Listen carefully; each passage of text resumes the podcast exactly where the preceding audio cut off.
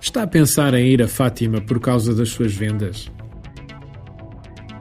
Uma das coisas que sempre tive curiosidade de saber é se existe um santo padroeiro para as vendas.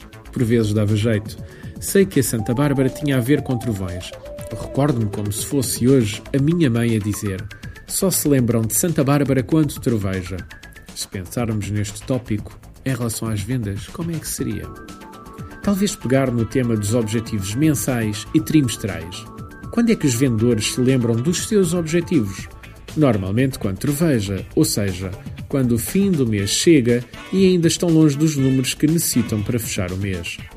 Mas, afinal, quando é que devemos preocupar-nos com os objetivos de vendas? A minha resposta típica é nunca. Ou seja, se tudo estiver a correr bem e se tivéssemos realizado o que deveríamos ter realizado em termos de ações comerciais, se. Enfim, está a ver o filme? Claro que está. Mas será que ainda há quem ache que, na maioria dos casos, os objetivos do mês são realizados no trabalho desse mês? Por incrível que pareça, há. As únicas exceções acontecem em casos de ciclos de venda muito curtos ou de venda por impulso.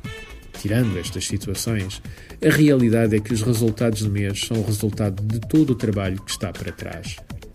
Por isso, se os objetivos do seu mês estão mal, lamento informá-lo, mas pouca coisa há que se possa fazer nesse mês para o salvar.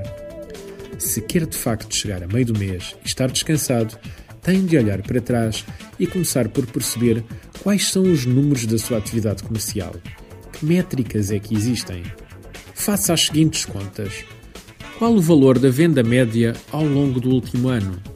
Quantas propostas entregou e quantas dessas propostas tiveram sucesso? Quantas reuniões teve de realizar para conseguir entregar essas propostas todas? Quantas chamadas ou contactos teve de fazer para conseguir realizar essas reuniões? Após ter estes números, poderá começar a ver um padrão na sua atividade comercial.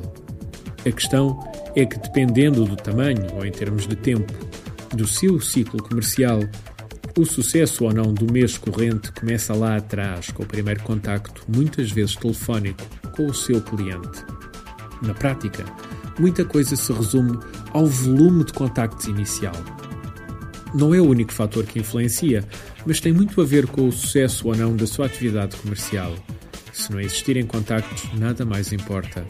E o volume de contactos de qualidade que fazemos influencia diretamente todos os outros fatores que vêm a seguir no seu ciclo comercial. Digo contactos de qualidade, porque é simples um vendedor que queira apresentar números desatar a fazer contactos só para mostrar e encher o olho à sua chefia. Paralelamente ao número de contactos iniciais, joga-se com a qualidade dos mesmos. Por vezes, nas organizações, existem pessoas que sofrem de uma doença tramada chamada reunite aguda crónica. Já ouviu falar? Pode ser que não, mas com certeza que já sofreu com isso.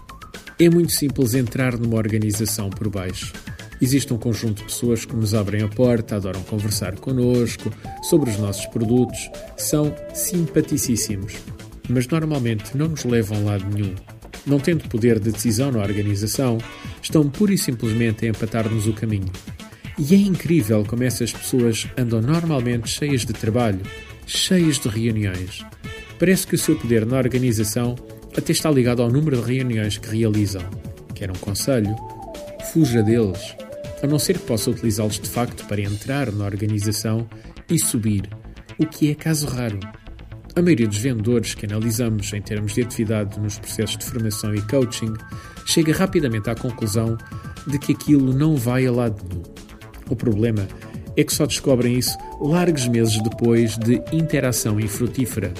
Para de facto ter sucesso na atividade comercial e não recorrer todos os meses a Santa Bárbara, há que identificar corretamente qual o decisor e apontar as baterias para ele em termos de prospecção.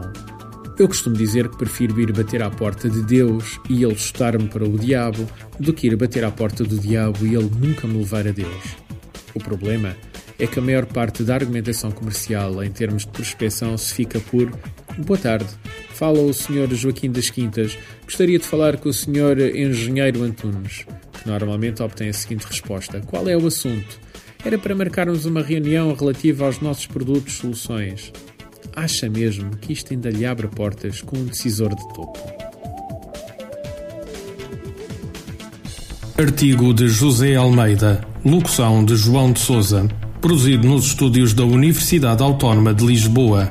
Procure mais recursos no site ideiasedesafios.com.